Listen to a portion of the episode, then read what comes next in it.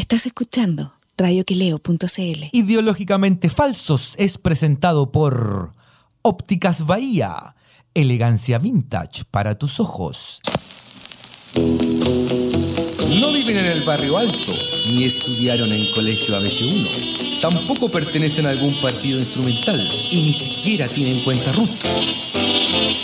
Felipe Rodríguez y Mauricio Palazzo se ríen del prójimo para no andar de malas pulgas y desnudan las contradicciones de un país siempre acosado por terremotos, incendios, tsunamis y desfalcos de políticos y uniformados.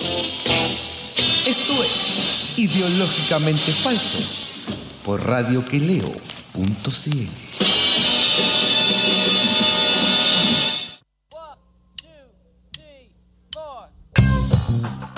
Hola Chile, hola a todos. eh, estamos en una nueva edición de Ideológicamente Falsos. Hoy no está mi compañero de labores, Mauricio Palazzo, pero está un viejo compañero de la casa, Carlos Reyes. ¿Cómo estás, Carlito? Bien, pues encantado acá de, de compartir nuevamente esta oportunidad de, de amar al prójimo a través de, de la radio, cómo, cómo no hacerlo, cómo no disfrutar, cómo disfruté el fin de semana de la cocina de Mauricio Palazzo, eso sí, la conexión la puedo contar. Ah, oye, sí, pues, que fuiste. Fui a visitar, fui a visitar a su local, Eddie. su pequeño local ahí en el, en, en el sector más abarrotado del Persa Bio Bio. Había mucha gente, estaban, había padres con sus hijos, había parejas para servir su, las bolitas de palazo. Y, las bolitas de weón, ¿cómo saben? Saben muy bien, fíjate, nada que decir.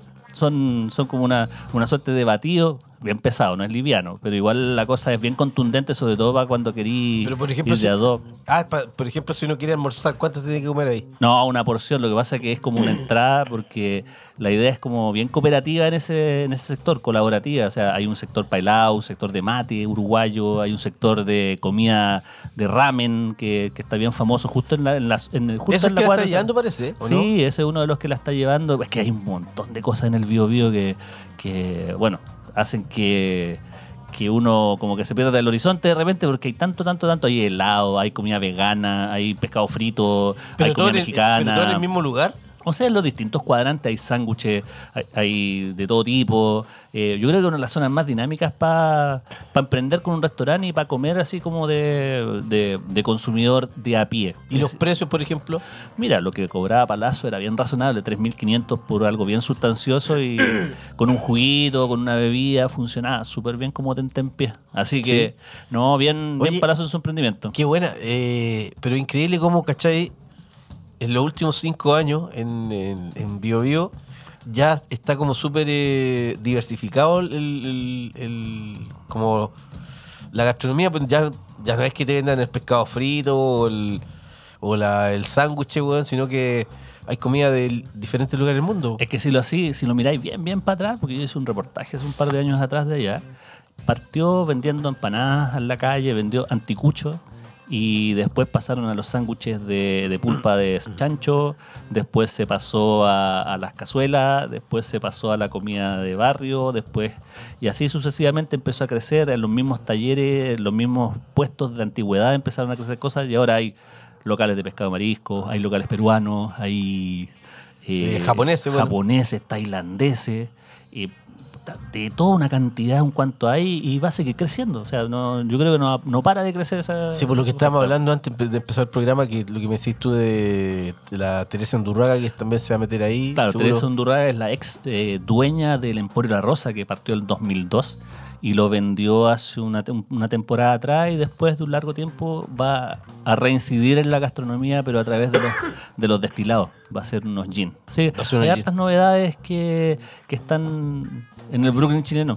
Que Va a ser como vivió. Brooklyn chileno. Claro, así que por ahí se va se va a ir armando una, una movida que ojalá que no sea tan tan tan tan pituca como Barrio Italia, pero yo creo que va para Yo- allá. Yo, creo que va para allá. Ahora sigue siendo un punto de encuentro de todas las clases sociales. Yo creo que yo creo que el lugar más divertido de Santiago para ir a comer. Sí, lo que pasa es que si después llega a, a, a ver locales que sean más cuicos, digamos, A gentrificarse. ¿sí? claro, eh, los, valores de los precios weón, van a ir subiendo y eso va a hacer que no vaya la misma gente que vaya ahora. weón. Mira, espero que sea una progresión porque que, que esa progresión sea lo más lenta posible porque realmente es un lugar donde tú puedes comer por 500 pesos y puedes comer por 10 lucas, o, sea, o un menú.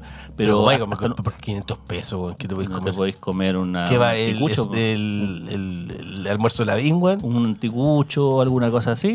Sí, hay, hay alguna su por Luquita su, su que ahora tienen tienen papitas papitas hilo, que es como lo nuevo que la Ah. novedad popular que echan de papita hilo como lo hacen los venezolanos, los Sí, colombianos. sí. Eso está ya está, está pegando firme o los o los sándwiches con papas fritas entre medio, harta hamburguesa, Que je- papas fritas pero, Luca. que je, pero que me gusta eso de, de que cada em, país o los inmigrantes van metiendo de a poco lo suyo en, sus- en los platos Sí, chilenos. pues se va incorporando, se va ampliando la dieta, no es una usurpación, sino que es un complemento de todas maneras. Entonces, eso es lo que, lo que hace bien eh, eh, universal, sobre todo ese sector de- del Persa Bio Bio, de Placer, Bio Bio, Franklin, Santa Rosa, eh, Víctor Manuel, todas esas calles y todo ese sector de, de Santiago Sur que, que, como te digo, es pucha, espectacular para ir a comer. Yo creo que es de las zonas más divertidas para vivir esa experiencia en Santiago y en Chile. Sí, es verdad. Porque en, en- en provincia no, no hay prácticamente eso. No, no hay, no hay, pucha, no sé, no sé si en, si en algunos sectores Podría de haber Concepción, Concepción, Valparaíso, podría haber. Valparaíso, Antofagasta podría haber también. eh, claro, ahí, pero por ejemplo en Antofagasta está la Vega de Antofagasta, que ahí se come, se come piola en los mercados, en el, me decías el mercado de Arica, claro, que es súper bueno. el mercado de Arica también, pero no, es, no hay divers- tanta diversidad, o en, o en la Vega Monumental de Concepción, igual hay una onda más o menos, y ahí se va diversificando, pero, pero no es el bio bio, el bio bio es otra cosa, Ah. así nomás. Ya, ya. Oye, esta semana, mm, o más bien dicho, bueno, el sábado en la noche, nos enteramos de la muerte de, de un eh, clásico de la música espa- española y por extensión eh, iberoamericana, como es eh, Camilo VI, que murió, eh, se sabía que estaba enfermo, que, que tenía problemas renales, tuvo un trasplante de hígado as- el 2002. Mira, Así- harto duró entonces, pues Ah. eh, eh, la resistencia que tuvo Camilo VI eh, es, es notable para trascender y para querer seguir figurando, porque hasta el año pasado tenía presentaciones agendadas en Monticello, en Chile sobre todo. pues. Vino el 2017, hizo una presentación, ¿cuándo? El 2000, 17. 2017, estuvo... Pero ya, ya, ya- ya no tenía no tenía voz y cuando vino la última. Mira, eso es lo que me pasa de repente con algunos de estos ídolos que, que te, han marcado la vida musical, que llega un momento en que no los quería escuchar. Yo, yo ni siquiera he visto videos de su última etapa porque, porque realmente ya no son lo que era y, finalmente es el medio el que te retira y no, no tú. Entonces esa resistencia fue también, yo cacho que le, le ocurrió a Camilo VI. Claro. Pero bueno, sigue siendo un grande, ha marcado época, generaciones, 50 años de trayectoria, un tipo con una capacidad vocal impresionante, eh, también era un tipo con un con un talento, una creatividad, sobre todo en los años 70 y parte Era de los una- 80. yo creo que era en, en talento de haber sido de lo más descomunal que hubo en la música española. Yo porque, creo que porque, por ejemplo, uno ve el caso ya de Julio Iglesias cantaba, tenía otras cosas Julio Iglesias que era canchero, buena onda, arrastraba a las mujeres. Caso que también eh, era similar a lo que pasaba con Camilo VI, que igual era como un niño bonito cuando era cabro. Claro. Pero a diferencia de él, él hacía todo, po. Era un tipo súper eh, riguroso en el trabajo. Imagínate, sacaba un disco eh, al año en los 70 como mínimo. Bueno, que era una cosa que también pasaba mucho en también los músicos anglosajones también lo hacían cuando eran populares. Pero no, no había ningún artista, Rafael, otro que O sea, hay, como, hay, hay un Nino Bravo. hay un triunvirato de grandes artistas españoles que trascendieron las épocas, que Rafael, Camilo VI y Julio Iglesias, cada uno con su... Claro, cada Nino uno Bravo yo diría estilo. que otro también. Y Nino Bravo, pero se lo llevó temprano, la- Sí. se lo llevó la pelada temprano. Sí, pues. pero, son, pero igual, es un- sus canciones igual son históricas. Claro, son trascendentes, pero Camilo VI, además de cantante, era autor, era productor, Compositor, era, era arreglista, digamos, Arreglista. de sus propios temas. Y, y hay una serie de anécdotas que yo creo que lo emparentan con Michael Jackson en términos de la competitividad y el rigor que tenía eh, Camilo en su, en su momento. Entonces, Totalmente. Era como Michael Jackson porque era un tipo además que era súper eh, curioso el hecho de que él eh, le cantara el amor con el eh, dramatismo, toda esa fogosidad del- de sus letras, el que hablaba de amor, de desamor, pero él tenía súper pocas parejas, se le con- conocieron pocas parejas. Era me- medio, es- es- esa, esa imagen de castidad que tenía, ese Muy hijo Michael Jackson, secreto, muy Michael Jackson. Ojalá que no, ten- no haya tenido las perversiones de Michael Jackson. No creo, no creo. no creo. No. Parece, que, parece que no era tan... Es que lo que pasa es que él igual creció en un ambiente familiar eh, normal, digamos. Ya. Porque él, por ejemplo, cuando se va a España, a Estados Unidos del año 82, donde quiere hacer una carrera en Los Ángeles, él se va con su madre. ¿Cachaste esa historia o no? Sí, sí. Que se va con su madre y que eh, incluso él está... La mamá, le- el llegaba a la casa y, y él le decía a la mamá, oye mamá, sacamos a comer. No, hijo, porque te tengo la comida lista. Claro, y tenía pura comida española. Y ahí me- hay una, una frase que me, me quedó marcada, que la mamá de Camilo VI le decía a Camilo, la patria es lo que comes. Eso le decía, sí. Y ese es un lema que yo me, lo, me la tatuaría en la, en la frente. O sea, igual es como, wow, te pasaste vieja. Es- es- Es ese que- cariño que- familiar de mamá, claro, de comida. Pero es que vieja, vieja la antigua, la Claro. que ya, ya no existen la, ahora. patria, la patria es lo que comes. Y eso le decía a Camilo, o sea, ese sentimiento familiar que tenía, tenía arraigadísimo. Entonces Sí. también forma parte de, de ese de la trastienda que tienen los grandes artistas a la hora de- y, y de, desde donde se alimentan y alimentan el sentimiento para seguir eh, eh, componiendo, creando, no De- sé, de alguna forma, desarrollándose de alguna forma. Entonces Claro. tuvo su techo, después se olvidó. Pero so- se olvidó sobre todo en España. Yo creo que acá, acá en Chile nunca fue olvidado. De hecho, Jenny, en, en toda la América Latina yo creo que no, no Mm. fue olvidado. Imagínate en México, Colombia, Argentina. no hay ninguna fiesta, o no hubo en algún momento ninguna fiesta que no tuviera su tema de Camilo VI y que fuera 3, 4 de la mañana, estuviera bien vacilado, sobre todo en los últimos años.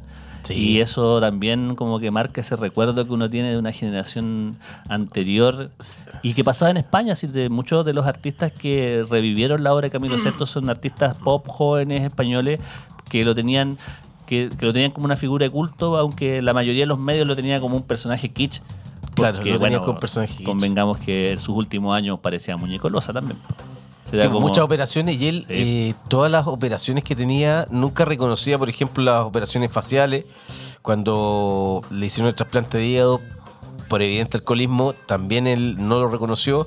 Dijo que no, que había tenido unos problemas al hígado, pero que eran por otras cosas. Y tú lo reconoció, ¿no? Yo no me he operado el hígado. ¿No todavía? No, no, no, todavía no. Pero te operar, ¿no? La espada y la pared. No, todavía no. Em, Pero yo tampoco. pero lo otro que tenía también era que, eh, a- pese a tener eh, eh, adversarios, entre comillas, musicales, como, como era el caso de Rafael o Julio Iglesias, él por lo general tenía muy buena onda con ellos. No, Sí, había una- un compañerismo hab- que... sí, había como una cierta hermandad, porque, por ejemplo, el caso de Rafael, que salió, tú sabes que Rafael, cuando los Beatles van por primera vez a España, eh, el manager, Brian Epstein, que se decía que estaba enamorado de John Lennon, ve weón, en, un, en un show televisivo, ve a, a Rafael y se comunica con él y, le- y se transforma en su manager y lo lleva a tocar a, a Estados Unidos, de hecho lo lleva bueno, al Madison Square Garden. Em, habían todo, como era un país, weón, además súper eh, cerrado en ese tiempo. era como el Chile de Pinochet. Era como el Chile España Pinochet, Franco, claro, la España Franco. Los tipos no tenían el rollo como era, por ejemplo, Michael Jackson versus Prince, que había una animadversión ahí de los dos, ¿cachai? Como que no se soportaban y, y los dos veían quién era el más bacán en cuanto a venta, en cuanto a popularidad. Acá no, pues como el, el país estaba como más aislado, todos los, los músicos que salieron a fines de los 60 y comienzos de los 70 en España eh, tenían como, era como una cooperativa de artistas. Empezaron a ayudar al, al que venía después. Claro. Lo mismo que pasó, de hecho, con el, el caso de Camilo VI con Miguel Bosé, que era que siempre se comentó también en España como que Eh, eran pareja. relación que era pareja. Claro que él fue el que produjo el primer disco de, de, de Bosé también, ¿cachai? Había una, una hermandad musical, pese a la- a la competencia interna, digamos, que hay entre ellos. No, o sea, igual ahí hay una hay una hay un compañerismo que de repente los medios no alcanzan a, a, captar eh, y tampoco alcanzan a, mostrar al gran público. Si finalmente son, son gente que, que está en la misma, el mercado es grande para todos o era grande para todos. Y en ese sentido destacó mucho Camilo VI. De hecho, hoy día en, una, en un artículo que salió en las últimas noticias, donde entrevistaban a José Alfredo Pollo Fuentes. José Alfredo. Pollo Fuentes. Sí. Y José Alfredo también eh, compartió mucho durante giras con Camilo VI y también Camilo ¿Y qué decía José Alfredo? Le, le recriminaba a Camilo VI a José Alfredo Fuentes que no se haya ido a, a vivir a España a desarrollar su carrera profesional porque lo tenía todo para... En ese tiempo José Alfredo Fuentes de- destacó en la OTI, salió tercero. Sí, pues ya, ya Entonces, acá, ya acá en Chile que era. tenía un ídolo. arrastre de ídolo y finalmente... Con las mujeres era heavy, ¿te Eso no, no pudo. No es que no haya podido, sino que pasó como muchos aspectos de algunos chilenos de esa época que no quisieron eh, salir, salir de Chile porque se sentían acá encapsulados, protegidos, eh, sentían nostalgia de la patria, sentían nostalgia de la cazuela de la mamá, cosas así, y finalmente decidieron quedarse acá. Pasa en la música, pasó en el fútbol, y eso es lo que decía, lo que decía José Alfredo Fuentes, que no quiso, eh, y que eso siempre se lo Es que- reprochó Camilo VI. Claro, es que imagínate también en esa época, eh, 60, 70, no era como es hoy que si uno se va afuera, estáis conectados, como que da lo mismo, no te veis físicamente, nomás directamente, pero estáis conectados a través de, qué sé yo, redes sociales, weón, si queréis ver, weón, hacer un llamado telefónico, lo podéis ver al otro. No es como era antes. Y eso mismo hacía, por ejemplo, lo- lo- uno ve el caso de los deportistas, los futbolistas en los 70, ¿quién era que salía salió fuera de Chile? Estaba Caselli, eh, Figueroa, Reynoso. Figueroa Reynoso Quintano. El, eh, el otro era el eh, Pata, Pata Bendita Castro. Claro, Y pare de contar, pues. claro, o sea, eran muy pocos finalmente porque tenían esa, esa fortaleza mental de poder Claro. resistir el, el, el desarraigo por un lado. Acuérdate, por ejemplo, lo que pasó con eh, Salo Reyes cuando Para México. fue a México y, weón, y, y- y lo apaña Raúl Velasco, que era. Era- era don especie- Francisco. Sí, pues era, era como el padrino de, de la televisión. Y weón se volvió nomás porque no, La nostalgia. no se acostumbró, pues, weón. Bueno, ahora hay menos nostalgia. En ese tiempo sí, pero también era- es otro de los ejemplos que, que nos permiten entender por lo menos el- la figura pública de Camilo VI más allá de la música. Sí. Lo otro sí que, como pasaba también con muchos eh, artistas de la época, em, Camilo VI no, no, nunca habló de política, no se involucró en, política, salvo cuando eh, él va, ve en Londres el espectáculo de Jesucristo Superestrella y lo lleva a España, y él hace la música y todo, actúa, eh, tuvo las críticas porque él inaugura este, este, esta obra de, teatro dos meses antes de que muera Franco. Y se echa encima a los católicos más conservadores que lo ven como un hereje por estar haciendo esto, que eh, además mezclaba un aspecto que a, a Camilo VI le encantaba, que era el rock. Sí, pues era un fanático de Paul McCartney, un fanático de los Beatles. Era un fanático, claro. Y ahí él, él tiene la oportunidad de mostrar la faceta que a él le gustaba más. Claro, lo, la- hacer balada romántica al tipo le encantó porque cachó que ahí tenía un talento que podía desarrollar y que podía tener una audiencia amplificada, no solo en España, sino que en toda Iberoamérica.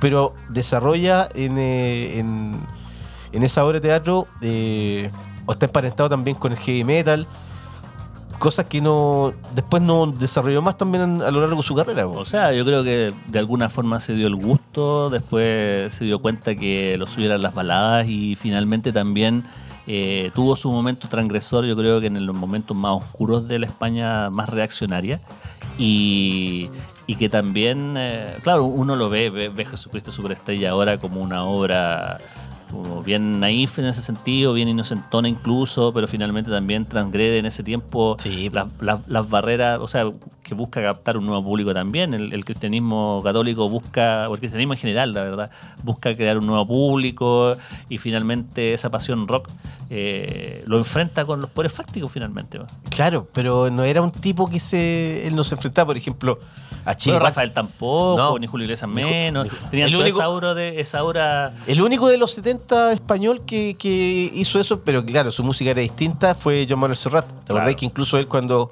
una vez vino a Chile, en los 80 ya, no sé si era como el 88, 87, no recuerdo muy bien, esos años, me acuerdo que él, él venía de Argentina y llega a Chile y la dictadura, weón, le dice que no, que no, él no Sí. puede entrar Si y lo devuelven. Si mal no recuerdo, fue para el 5 de octubre que él iba a llegar a, iba a, llegar a Santiago, lo dejaron retenido en el aeropuerto y lo deportaron. Y lo deportaron, lo, sí. Lo deportaron, lo devolvieron para Buenos Aires. No, Sí. no lo dejaron entrar. Claro. Entonces, finalmente. eh, Que era el único que tenía más o menos una conciencia política, un tipo que hablaba, que Claro, y comprometido. se No, pero, pero- también, bueno, que son figuras menores en relación a estos monstruos de la música, salvo Serrat, Ana Belén y Víctor Manuel, que igual cantaron en Chile Claro. en dictadura, pero finalmente Claro. también tenían esa, esa, esa, esa aura Claro, más pero- progresista. digamos. Pero lo que decís tú que eh, Ana Belén con Víctor Manuel eran como más secundarios, no, no eran Sí, del pelotón sí, de avanzada de, No, pues no eran de estos, de estos del grandes. pop español. Yo creo que ahí están los cuatro grandes. ¿ah? Tení Camilo Sesto, tení Sí. a Rafael, a Julio Iglesias y a Joan Manuel Serrat, por lo menos para. Y de ahí viene, bueno, y ahí ¿Y vienen qué otras- cantidad? Y uno eh, ve, por ejemplo, ese talento que tenían eh, esos artistas, weón, comparados con los que hay ahora. No sé, uno ve David Bisbal. Pablo Alborán, weón. son, Bueno, como, es que- son como caricaturas, pero mini-mi, pero pencas, po, Es que weón. yo creo que no tiene que ver tanto con, eh, con la diversidad de artistas, porque por otro lado tenía a Rosalía, eh, que es una tremenda. A mí me, Sí. me- me encanta su, su, su, su volada. Porque Pero tienen puro disco todavía, no- todavía no se puede decir, que tiene una gran carrera, po. Ok, pero finalmente en los tiempos que corren, tener un tema ya es algo que, que, Sí. que- que- que desborda, digamos. Pero, por ejemplo, hay un talento que no tiene que ver con la con la, con la gran industria, porque si bien es cierto, Rosalía es- se transformó en una superestrella hace en dos años, Claro. eh, tiene unas raíces. Lo que hizo Rosalía fue su tesis de grado, su, su tesis de grado de, en, eh, en Cataluña, digamos. Entonces, eh, esa tesis la transformó después en una postura artística, una tesis de arte que fusiona el flamenco con, con- con los ritmos urbanos y crea lo que crea. Pero no es que se haya sido una, o una construcción de una discográfica o que haya sido un, un producto desechable o de reality, como lo que pasó con David Bisbal, todo ese tipo de pop. eh, que no le llega ni a, ni, ni a la uña encarnada. Claro, prefabricado. Oye, cacha, me, me está, me dice mi hermano acá, me está mandando un mensaje. ¿Ya? Me dice que lo de. lo de Serrat fue para la marcha, el no. Ah, que se hizo perfecto. en ocho cabías, poco antes del plebiscito del 88. Eso fue en septiembre del 88. Sí. Septiembre, sí, sí. claro, claro, septiembre del 88. Sí. Que fue multitudinario también, pero te acordás que Multitudinario. tocaron los prisioneros, Sí, tocaron los prisioneros. Un millón de personas ahí en la carretera. Sí, me Más o menos, sí, sí. Hay unas fotos buenísimas de eso. Sí. Entonces, ahí tiene, tiene un, un- un- ejemplo de, de grandes artistas españoles que se encarnan en Camilo, que, no- que, que nos deja, deja joven, pero igual finalmente en relación a todos los problemas de salud y el aguante que tuvo y las ganas de seguir siendo lo que, lo que siempre fue, lo transforman en un personaje meritorio y inmortal. Claro, inmortal para la canción eh, romántica, inmortal. po. Lo que te iba a decir además de, de los músicos que hay ahora baladistas, que los anteriores, por ejemplo, el mismo caso de Camilo Sesto, tenían un nivel de... mm, Había como fuego, weón, en sus canciones, que como que uno sentía que era lo que interpretaban era real, ¿cachai? Que no pasa ahora uno ve... Yo, por ejemplo, de, de los músicos, el último que cacho así como... O que me parece que que tiene que baladas que son reales, digamos, de sentimiento profundo, es Cristian Castro en mexicano, weón, pero el resto, weón, no hay... Es que yo creo que ese también No, no. se ha- eh, el pop se ha, se ha simplificado también. Se ha diluido, El- se, ha, diluido en términos de, de armonía, de construcciones musicales. Antes te acordás que Eh, estaba todo esto, Manuel Alejandro, los compositores, weón, sí, que eran- Juan Carlos Calderón. Juan Carlos Calderón. Acá mismo en Chile está desde Reinaldo Tomás Martínez, Reinaldo Tomás Hugo Martínez. Muñoz, todo eso, to- toda esa cantidad de, de autores y compositores que tenían esa, esa, ese refinamiento o, o esa calidad musical que era mucho más elaborada de lo que uno puede escuchar ahora con el, con el trap, eh, que son ritmos de, de nuestros tiempos sin duda, pero que no tienen nada que ver con esa con esa, esas construcciones musicales, esa, esa elaboración musical que, que se perdió. Igual que... eh, el- O, o es muy de nicho, la verdad. Sí, sí. Igual que la, el- la ligazón también que tiene la música de Camilo Sesto con, eh, con Corazones de Jorge González. Sí, bueno, eso Esa- estamos esa- conversando. Esa, esa intensidad, weón, que, que tiene ese disco es muy parecida a las canciones de y de Sesto, de Camilo De Sesto. hecho, hay mucha, hay, hay, hay unos demos de Jorge González cantando Fresa Salvaje que son espectaculares. Esos salen en el, en el disco este ni por la razón ni por la Sí, fuerza, creo. Y ahí salen, y además también, yo me imagino a Camilo Sento en los 90 intentando relanzar su carrera, cosa que no ocurrió, pero cantando Estrechez de Corazón. ¿Cómo hubiera sido Camilo Sesto escuchando, cantando Estrechez de Corazón? Le calzaba perfecto. Le o cualquiera de los temas que, que tenía esa grandilocuencia medio operática que tienen algunos de los temas de ese, de, de ese disco del año 90, que que perfectamente podrían haber calzado en la, Sí. en la, en la lógica de Camilo, si uno de los grandes ídolos de Jorge González. Totalmente. Sí.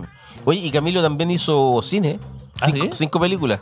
Guau, no, no he visto ninguna. No, Sí. no- no recuerdo ninguna, seguramente de haber visto alguna matiné de, de- de televisión abierta. Y la. mm, como- debutó bueno, a los 25 años, pero ahí no, no ocupaba su seudónimo de Camilo VI, sino que se llamaba Camilo Blanes, que era su Nombre real. su nombre real. La popularidad weón, de Camilo. Es que el cine, claro. Es que además el cine siempre para los músicos populares es como el, el, el- el salto gran- posterior. Sí. La verdad lo que pasó con Elvis. Claro, con él, bueno, con todos los grandes cantantes en la era pre-videoclip, que también los videoclips también Claro. le ayudaron mucho, aunque yo no recuerdo ningún videoclip de Camilo Sesto tampoco. Así que. Es que los videos de Camilo VI eran todos de programa de televisión, no, Sí. no, no había ninguno de. Pero claro, él tocaba mucho en programas en México, weón, en Chile, Argentina. A mí me gustaría recomendarle a, a, a quienes nos están escuchando por lo menos un par de presentaciones de Camilo VI, una en que están en YouTube disponibles, recitales ¿cuál? completos, el año 1975 en el Festival de Viña del Mar, que en blanco y negro, una presentación memorable porque además... 74 creo que. 74, creo que fue do- fueron dos años me parece, 74-75, pero me Pero parece... es, es, es, eh, 74 y después 81. Ah, perfecto, la del 74... Y 2004, la tercera. La del 74 fue una presentación espectacular porque además también eh, trabajaba con músicos locales. Entonces era en tiempo en que los cantantes venían con el representante, con suerte, o con la mamá, o con la Sí. señora, con quien fuera. Eran dos personas y él venía con sus partituras bajo el brazo y contrataba músicos locales para poder hacerle su presentación. Y eso fue lo que ocurrió con una banda cortita, así con batería, bajo, guitarra y órgano. Eso fue lo que. Y es, suena increíble en ese sentido, como íntima. Y después la gran presentación que hace el año 81, donde, donde interpreta a Getsemaní de Jesucristo Superestrella, que es increíble esa presentación. Y además él. Al darse cuenta de que estaba Julio Iglesias, el Puma Rodríguez, Casey, digamos, todos esos grandes artistas que adornaron ese festival del 81, trajo sus propios músicos Claro, y, trajo sus propios y- músicos. y- y vino a competir. Aparte que Obvio. ese festival tuvo a Damos, tuvo Leonardo Fabio. Entonces fue, fue como un, Era como un choque de estrellas, po, un choque de estrellas que... Pero que la raja de haber sido haber estado esa semana ahí, weón. Sí, Porque increíble. imagínate, los puros weones grosos, weón. Claro, pues, entonces también contar esas historias, contarlas bien, Sí. sido una cosa... De, de- de- de este mapa como va un libro. ese. La podría haber contado, por ejemplo, Guillermo Zurita Borja. No, los periodistas de esa época. Mm. Mientras jalaba, No, podría haberla contado, weón. pero todas esas noches, pero ¿quién, quién no consumía droga en ese tiempo de, de desenfreno soterrado de la dictadura? Que no consumía de. Buena pregunta, Buena pregunta. Difícil saberlo. Difícil saberlo. De la Sí. televisión, de la música, bueno, en fin. En fin. Oye, vamos con, sí, vamos con eh, este homenaje que le, que le haremos hoy a Camilo VI. Y, mm, vamos con dos temas. Con, eh, con el viento a tu favor, ¿te acordáis? Siempre me acuerdo con el viento a tu favor. Cuando, ¿te acordáis? Cuando sabes que le hicimos la despedida buena a Chalito Núñez. ¿A dónde fue? Que te acordáis que fue en, en esta mm, en este edificio que está entre el Cuervo y el Cine Alameda. Ah, perfecto, un cité. ¿Un cité? Un cité donde, donde en la, la casa de un, de un compañero, un colega llamado Daniel Osorio, que prestó la casa para Ah, de hacer la despedida de Gonzalo. Núñez, que es un periodista que hoy vive En Praga. en Praga, en República Checa. Y eso fue hace muchísimos años atrás y en su despedida le hicimos una junta monumental al punto Sí. de que todas las, todas las, las piezas de las prostitutas que vivían al lado reclamaron, las Reclama- prostitutas llamando a los pacos. llamaron a los pacos a las la prostitutas, ¿te acordás, música? Para que cortaran la música. Sobre todo, y me acuerdo con esta canción porque todos nos pusimos a saltar. a saltar y casi se cae el piso. Casi se cae el piso. Sí. Vamos con el, con el viento a tu favor y con Getsemani. Recuerdos asociados a Camilo.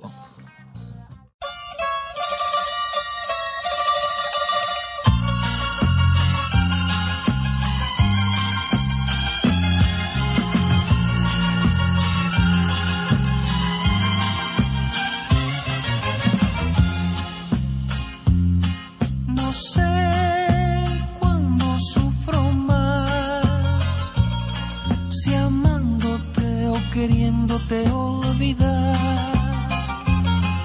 Qué amargo es amar sin ser amado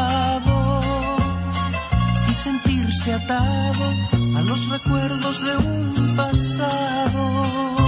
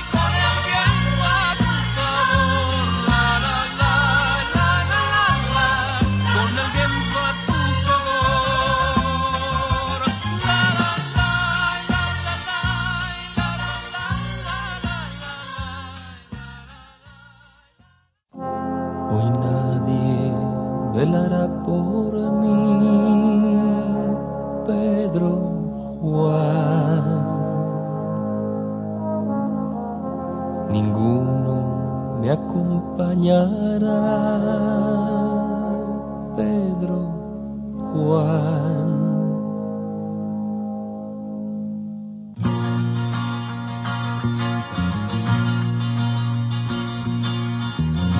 Yo quiero decir si puedo pedir que apartes de mí cáliz no deseo su amargura. Ahora quema y yo he cambiado y no sé por qué he empezado. Yo tenía fe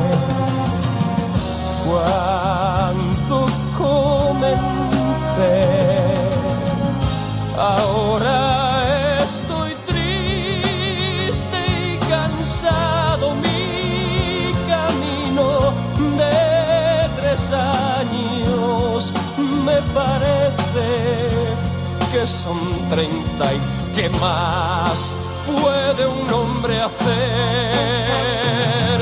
si he de morir que se cumpla todo lo que tú quieres de mí. Deja que me odien que me claven en su cruz. Yo quiero ver yo quiero ver mi Dios. Yo quiero ver yo quiero ver mi Dios. Quiero saber quiero saber Señor. Quiero saber quiero saber Señor. Si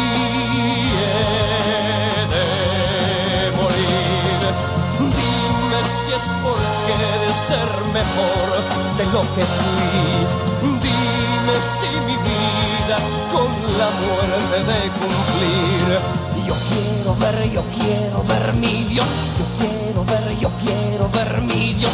Quiero saber, quiero saber, Señor. Quiero saber, quiero saber, Señor. Con morir que voy a conseguir. Al morir que voy a conseguir. Quiero saber, quiero saber, Señor. Quiero saber, saber, Señor. ¿Por qué de morir? ¿Por qué? Dime por qué quieres que me claven en su cruz. Muéstrame el motivo, dame un poco de tu luz. Di que no es inútil tu deseo y moriré. Enseñaste el cómo, el cuándo, pero no el por qué.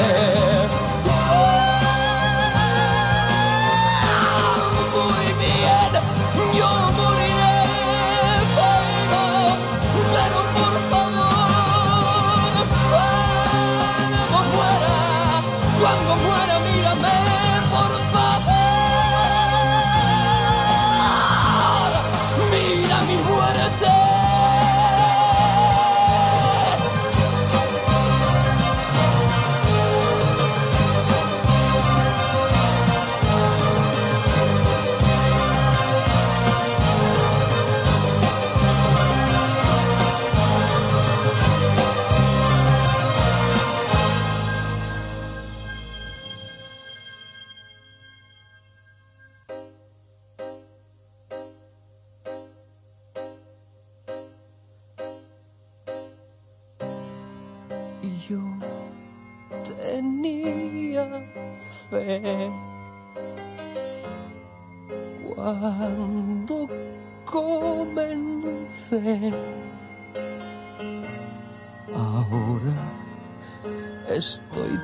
triste y cansado. Mis tres años ya son miles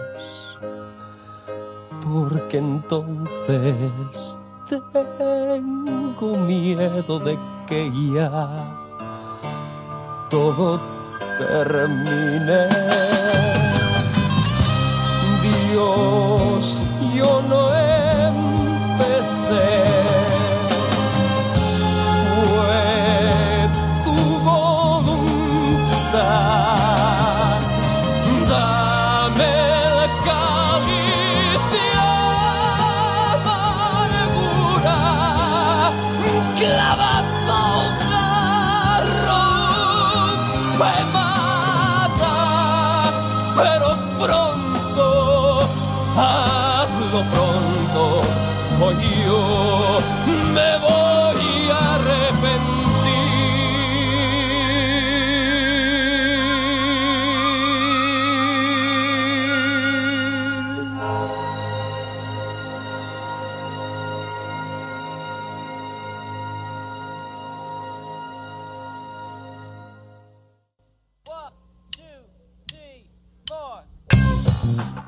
Tremendo lo de Camilo Sesto. Extraordinario. Extraordinario. Sí, extraordinaria canción porque además parte como rockera total, pues. No, y el grito ahí, toda esa ¿Cómo onda cantar, metalera eh? como Rock Halford, una Sí, cosa así. ¿Cómo cantar, weón? Igual. No, una tremenda, una tremenda voz. un- Bueno, gracias Camilo. Gracias, Camilo. Gracias Sí, Camilo. gracias, Eh, Camilo, pues. Por la alegría, weón. Y al que no le vamos a pedir gracias, le vamos a pedir que cierre la puerta por fuera algún día y ojalá sea eh, a, la- a los honorables eh, congresistas que, algunos de los honorables congresistas que nos, que nos representan en el Parlamento y uno de ellos en especial, don Jorge Pizarro. Jorge Pizarro que... ¿Cachaste dónde está ahora o no? ¿Dónde está? ¿No? Está en Londres. Ah, verdad que hoy día era el Chile Day. El Chile Day. O sea, ya lo captaron. Jorge González, o sea, Jorge Pizarro, Jorge González, Jorge Pizarro que eh, nuevamente está otra vez en el ojo del huracán De la probidad. de la probidad, porque recordemos que él ya había eh, estado, congeló de hecho su participación en la democracia cristiana. ¿Por qué? Porque eh, Sokimich, la empresa del yerno del dictador, Augusto Pinochet, lo coimió, digamos. Claro, hizo una serie de 45 de- millones. de asesorías, eh, Verbales asesorías para- verbales. eh, sus hijos hicieron asesorías verbales, se supone, eh, y cuyos dineros fueron curiosamente a parar a las cuentas del senador A la cuenta del senador para cubrir su campaña política. para cubrir su campaña política y bueno financiar su su ya bueno ya ya no sé cuántas elecciones ya lleva ganada Jorge Pizarro en la cuarta región. Lo único que sé que es parlamentario desde 1990, o sea, llevamos 29 años con su alegre compañía en el Congreso como uno de los senadores y uno de los líderes del Partido Demócrata Cristiano Está desde el año 90. desde el año 90, Pero junto a gente como Isabel, como Juan Pablo Letelier, Juan Pa- como Víctor Muñoz, Pérez, eh, Patricio Melero. Carlos Montes, eh, bueno, entre algunos de los, Oye, de weón, los congresistas que están... eh, 30 años, weón, y, y no se van, weón. no, pero finalmente es parte de, entre comillas, el juego democrático. Finalmente si sal- salen reelectos es porque algo tienen que hacer para ser reelectos. ¿Te acordáis lo que te contaba cuando veníamos Conseguir para dinero, por supuesto. Cuando veníamos para la radio, eh, que yo eh, varios años tuve que ir a cubrir eh, la fiesta de la Pampilla en Coquimbo Ya. y siempre había como una especie de, de VIP en, la parte delantera de, de donde se hacían los shows, los shows nocturnos, tocaban las bandas y todo. Y Jorge Pizarro iba, eh, estaba en las noches ahí, y yo estoy seguro que iba con galletas, porque weón, era como demasiada la gente que. Don Jorge, como que se querían sacar fotos con él. Una weá muy rara. Y él recibiendo el cariño de la gente, el cariño popular, se dejaba querer, pues, weón.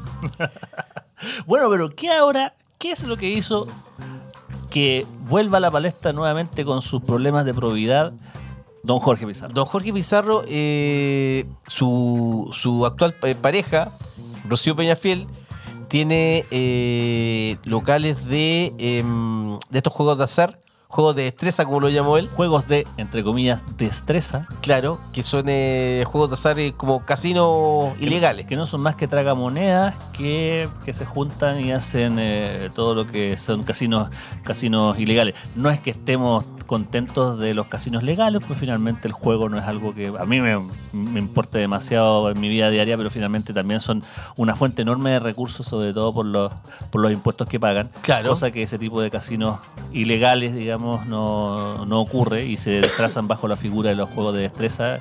Y hace mucho tiempo que hay, que hay un lobby para poder eh, eliminarlos y- y- y cerrarlos definitivamente, pero finalmente es un negocio que atrae muchos miles de millones de pesos. Claro, él eh, ayer apareció en el informe especial en TVN, un reportaje de Paulina Allende Salazar, donde eh, hablaban de, los, de estos eh, negocios ilegales y en, sobre todo en la zona del norte, donde él es senador en Coquimbo, Coquimbo, Valle, Illapel, Salamanca, estaba lleno de máquinas tragamonedas, eh, donde uno de los propietarios es su mujer, Mira, doña Rocío. doña Rocío Peñafiel. Mira, y eso es importante porque él, el año mil- 2017, eh, figura como uno de los autores de la moción relacionada a la regulación de casinos.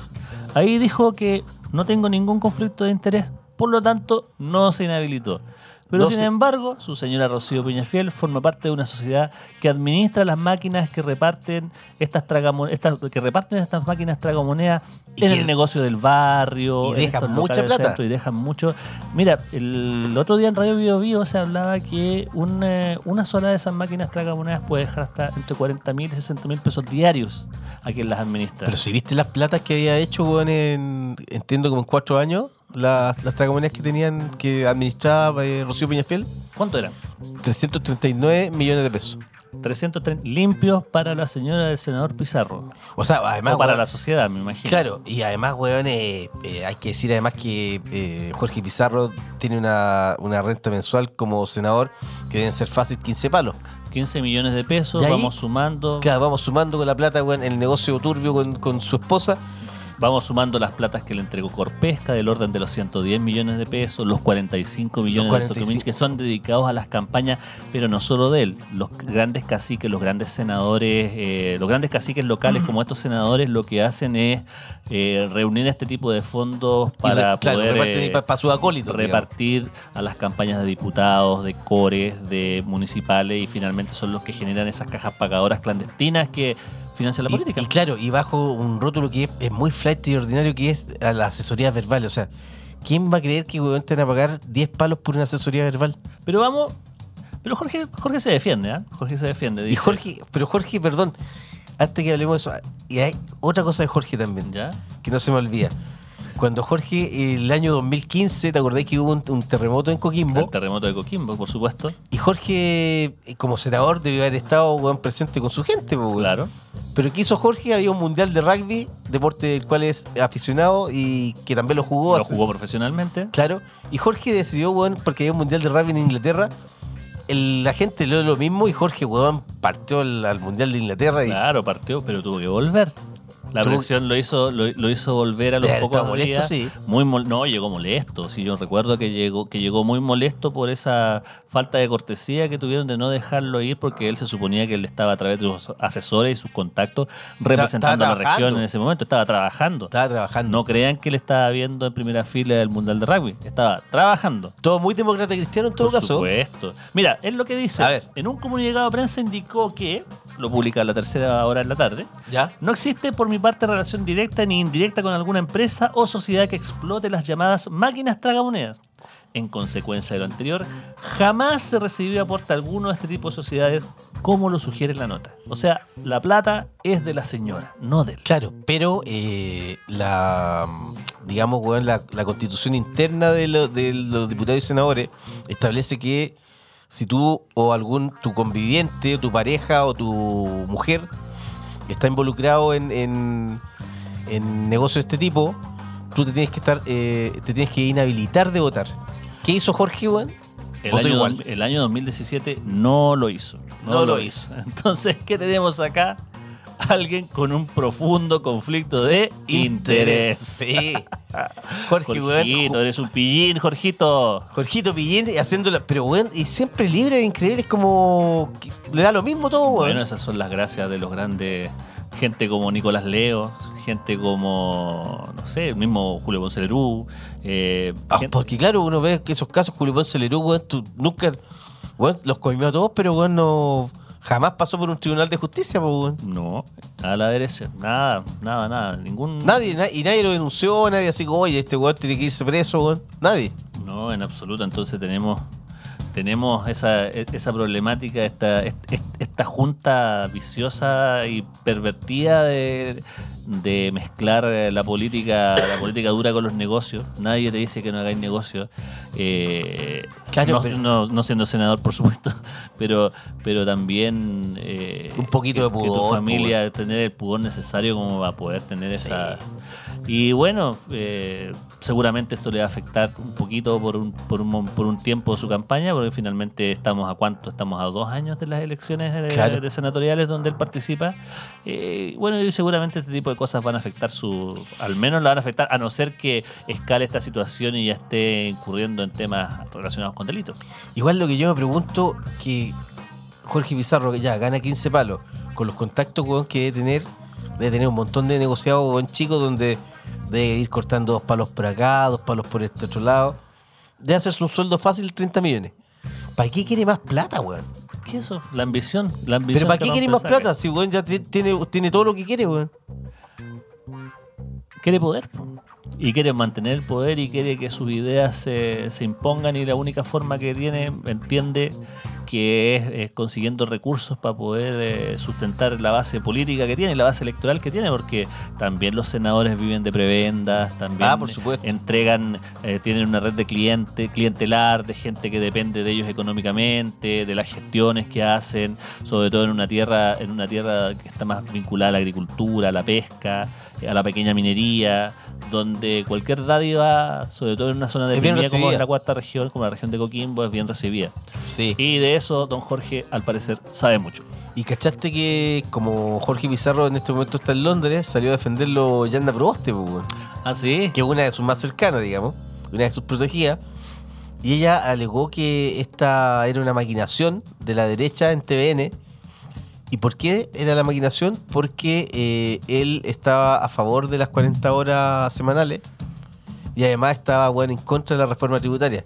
Así que dijo, ¿por qué no investigaron a personas de Renovación Nacional que también participan en este tipo de negocios? No. quisieron destruir a Jorge. ¿Y cómo? ¿O por qué? Porque Jorge está a favor de la... Es una persona buena, weón. Claro, porque Jorge está a es favor, bueno, dadivoso. Jorge, es weón, no progresista. Jorge, bueno, es un demócrata cristiano, pero es distinto a los demócratas cristianos. Él no se habla con Fachaín, por ejemplo. Ah, sí, eso dijo. Eso dijo. Pero mira, mira. O sea, tenemos, tenemos esas defensas corporativas de gente que tiene tejado de que también son favores que se dan y además pertenecen a la misma- al mismo sector. Y también, bueno, esto también puede tensionar las relaciones con el gobierno a la hora de votar cosas emblemáticas como el proyecto de las 40 horas. Y también el proyecto, bueno, todos los proyectos, la acusación constitucional contra, contra Marcela Cubillo, entre otras cosas. Todas estas cosas están relacionadas a la hora de los ataques, entre comillas, arteros que, que suponen que existen, pero finalmente las evidencias están ahí. O sea, Estar es ahí que eso, y eso es lo es que... como lo que pasó con José Antonio Cast y, su, y sus paraísos fiscales sus paraísos en Panamá. Es- que se sí. supone que es una se supone que es una maniobra de la UDI como para quitarle un poco el piso de cara a sus opciones presidenciales. Que en el fondo igual eh, el otro día vi la Tiene el mismo público. encuesta, eh, esta criteria, weón, y estaba por ahí con el, con el Lavín. ¿cachaste, Criteria es una de las, yo creo que es las encuestas más serias que hay. O sea, mira, cualquier cosa que venga, que provenga de CADEM es mentira. No, todo es mentira, todo es está mentira. todo financiado por Piñera. Sí. Y finalmente Criteria, que es una empresa más independiente, eh, ofrece, esa, ofrece esa posibilidad de leer un poquito mejor eh, el comportamiento, sobre todo también de la derecha. Y ahí tenéis gente como José Antonio Cast que en una pelea entre Lavín y Cast, entre el público de la derecha, prefieren a José Antonio Cast. Tiene un público más amplio de centro o incluso de izquierda, viendo, viéndolo en la alternativa, prefieren a Lavín. Pero la derecha, la derecha dura, Sí, pues prefiere, prefiere prefiere de todas maneras. Po, por. Joaquín Lavín, sin duda. Sí, de todas maneras. Em, ¿Qué se le viene ahora a Jorge Pizarro? ¿Qué se le viene a Jorge? No sé, pues yo creo que. No, No, se- hay un este- cuestionamiento, No, se va, estar- no se va a devolver en todo caso esta vez. Vamos a tener una semana, no se va a devolver, va a estar en el Chile Day, se supone Pero tiene, que con esa... pero tiene suerte porque se viene el 18, weón. Sí, pues, se viene el 11 primero, esta, esta semana, después se viene el Y ahí, 18 y ahí el- el- la, y ge- la chao, ge- y- la gente se alcoholiza y cambia el tema. y se viene la vampilla. Entonces finalmente va a volver Jorge Pizarro a ser idolatrado por sus bots humanos, Por sus votos humanos. eh, sus bots de carne y hueso que lo van a lavar cuando esté allá. Por y 5 lucas, weón, igual lo van a ir a lavar, pues, weón. Puta, 5 por- lucas por noche, 10 por lucas por noche. una empanada. De Sí, más pues, que lo uno va, le dice, vasos "Buena, chicha, weón". compadre, weón. Le decía, oye, weón, tres vasos chicha, O bueno, estamos en dos piscolas, La botella de pisco y ya, venga. una, claro, una botella de pisco, dos empanadas. ¿Cómo está ahí? Bien, Bien, pues ya, démosle entonces. Sí, bueno, Jorge, bueno, el mejor. Jorge, vais con un cartel, weón, que diga, oye, Jorge, te quiero. Claro. Gracias, Jorge, por ayudarme a construir mi casa. Está ahí tú y Camilo Sexto. Oye, weón. Este país impresentable, weón. Pero bueno, es parte de lo que y lo tenemos, toca. weón, y lo tenemos 30 años metido, weón, ahí, weón. Pero por supuesto, ahí está, pues, nuestro senador, uno de nuestros tantos senadores y todos. A ver, para llegar a ser senador tenéis que tener muchos compromisos en este país. Y finalmente, la política que hacen, que, que hacen ellos eh, no es necesariamente la, la verdadera política, la parte importante, sino que quiénes lo financian, quiénes están detrás de ellos, quiénes son los que aportan para que esta gente los represente y representen sus intereses. Entonces, esa huella de dinero es la que importa. Los reales políticos son los que tienen el plata. Y se acabó. Y se acabó, es verdad. Vamos a la. Que no hablemos más de este weón, ya, chao. No hablemos más de este weón, sí, weón. Sin vergüenza de mierda, weón. vamos, weón, a la música. Vamos con. eh, sigamos con Camilo Sexto con Vivir así, es morir de amor. Y Melina, dos temazos de su estupenda discografía. Vamos con eso.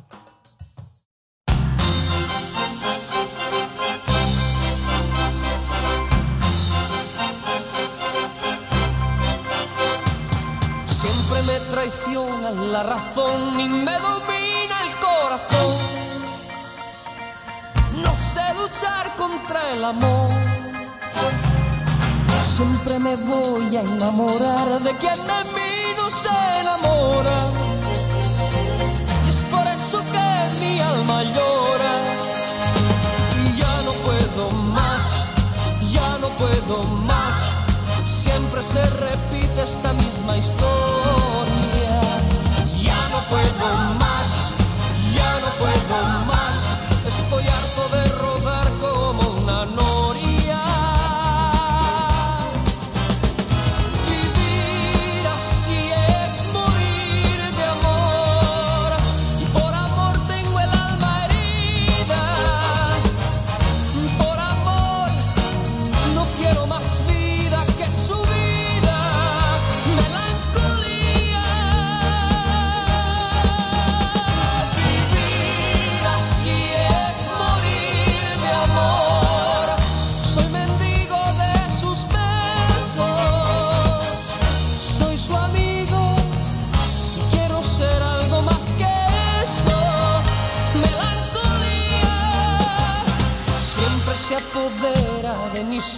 serenidad se vuelve locura y me llena de amargura. Siempre me voy a enamorar de quien de mí no se enamora. Y es por eso que mi alma llora y ya no puedo más, ya no puedo más. Siempre se repite la misma historia puedo más, ya no puedo más. Estoy harto de rodar como una noche.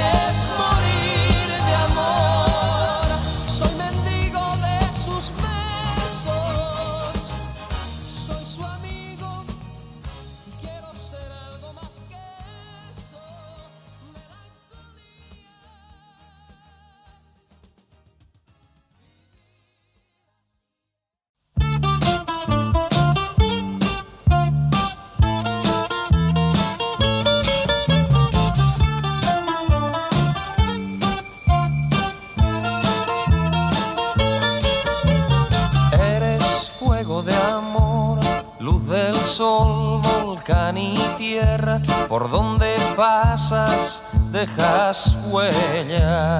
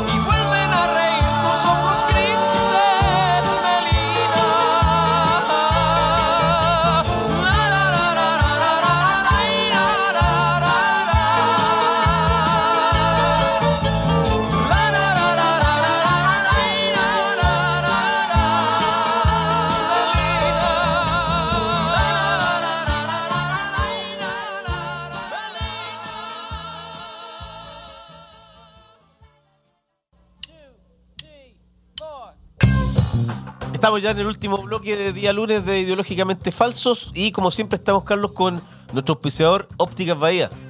Ópticas Bahía, bueno, que- la que la que adorna tus anteojos. Claro, la elegancia que- vintage para tus ojos. Por po. supuesto, esto- estos, lentes, con estilo. estos lentes de pasta, como dicen los españoles, estos lentes de pasta que tú y yo usamos, Claro. tienen mucho de la onda del estilo de Ópticas Bahía ahí en el centro centro de Santiago. Ahí en el centro de Merced 374, un lugar atendido por sus propios dueños, siempre adornado por chicas muy dulces que van a, a buscar weón, los mejores lentes ópticos. po, weón. Perfecto. Y de sol.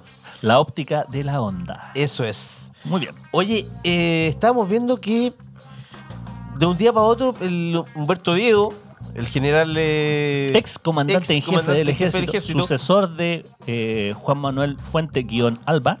del ciútico que se puso Fuente-Alba, porque era. Fuente Alba.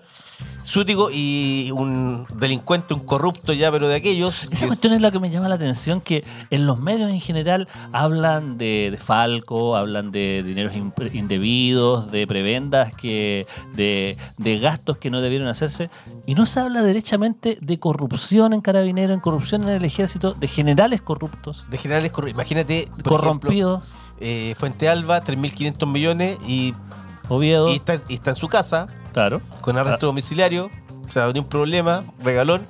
Oviedo se robó cuatro- 4.500 millones de pesos en su casa también. Y ambos comandantes en jefe del ejército, nombrados en gobiernos de la nueva mayoría, hay que, hay que decirlo Hay que también. decirlo, claro.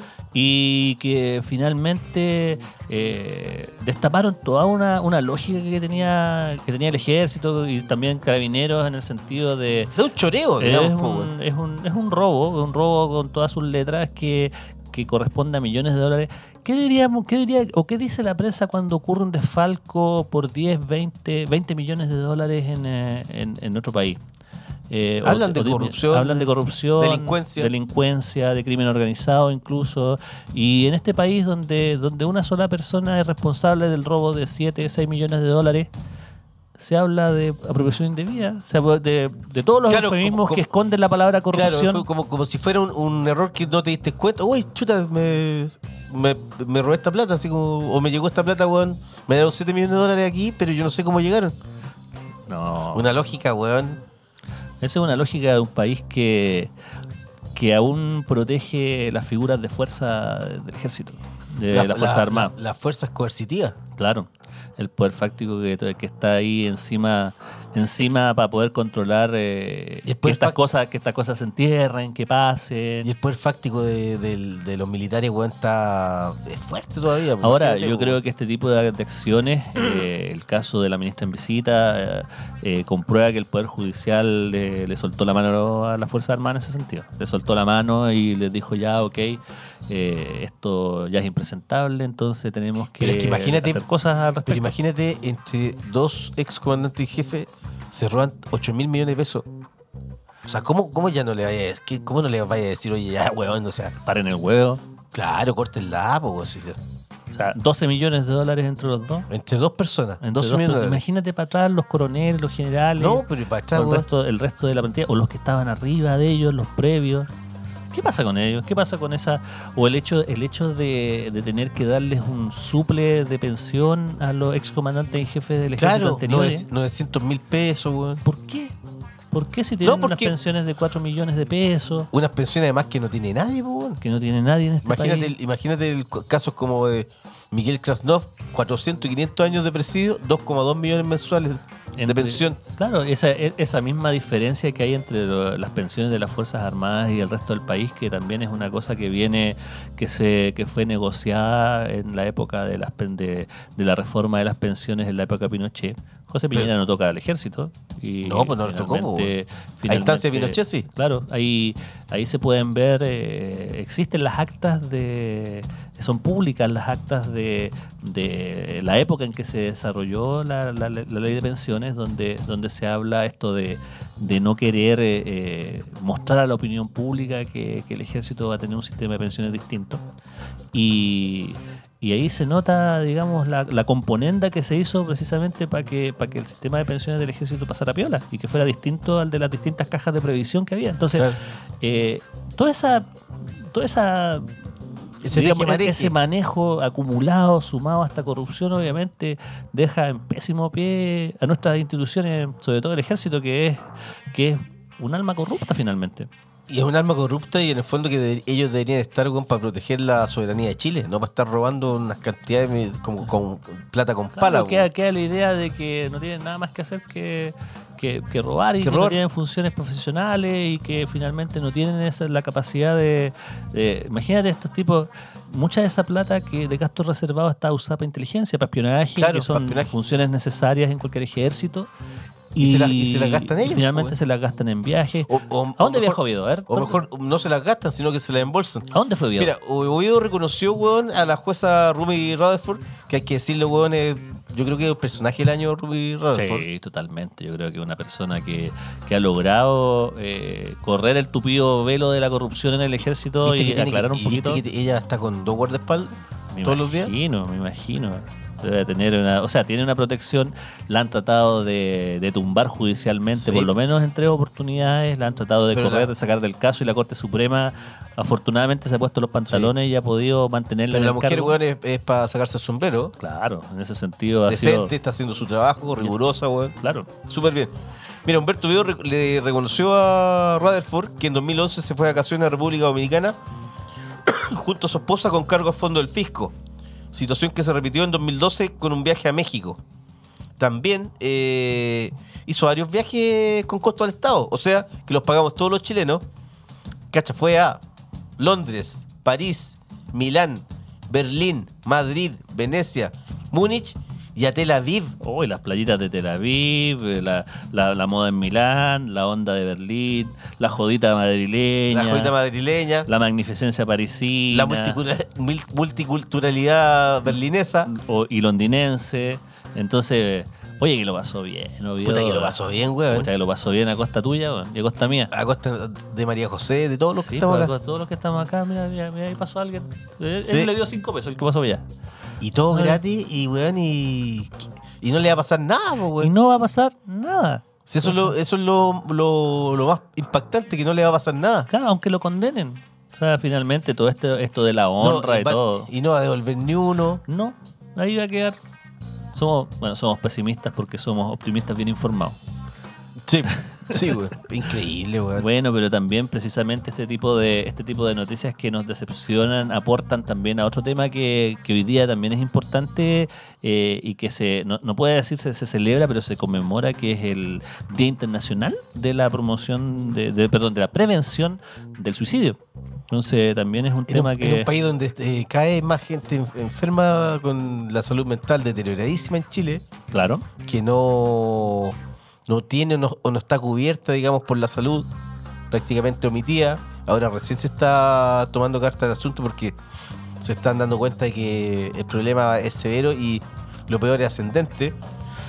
Se, se- ¿Viste? Se hizo una, un estudio que se hace por primera vez que lo, lo hace el- bueno, el- la Subsecretaría de Salud Pública. el Ministerio de Salud. Claro, y se especifica que en Chile se suicidan al año 1.800 personas.